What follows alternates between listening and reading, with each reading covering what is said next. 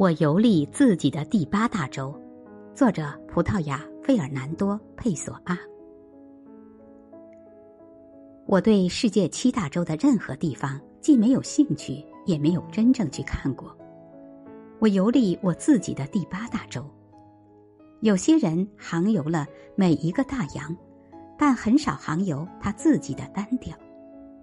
我的航程比所有人的都要遥远。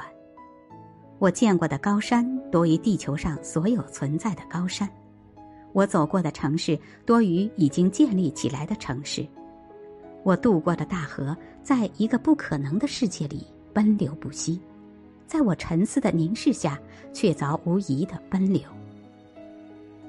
我访问的国家里，我是统治那里的国王，是生活在那里的人民以及他们的习俗。是那些人民以及其他民族的整个历史。我看见的那些景观和那些房屋，都是上帝用我想象的材料创造出来的，而我，就是他们。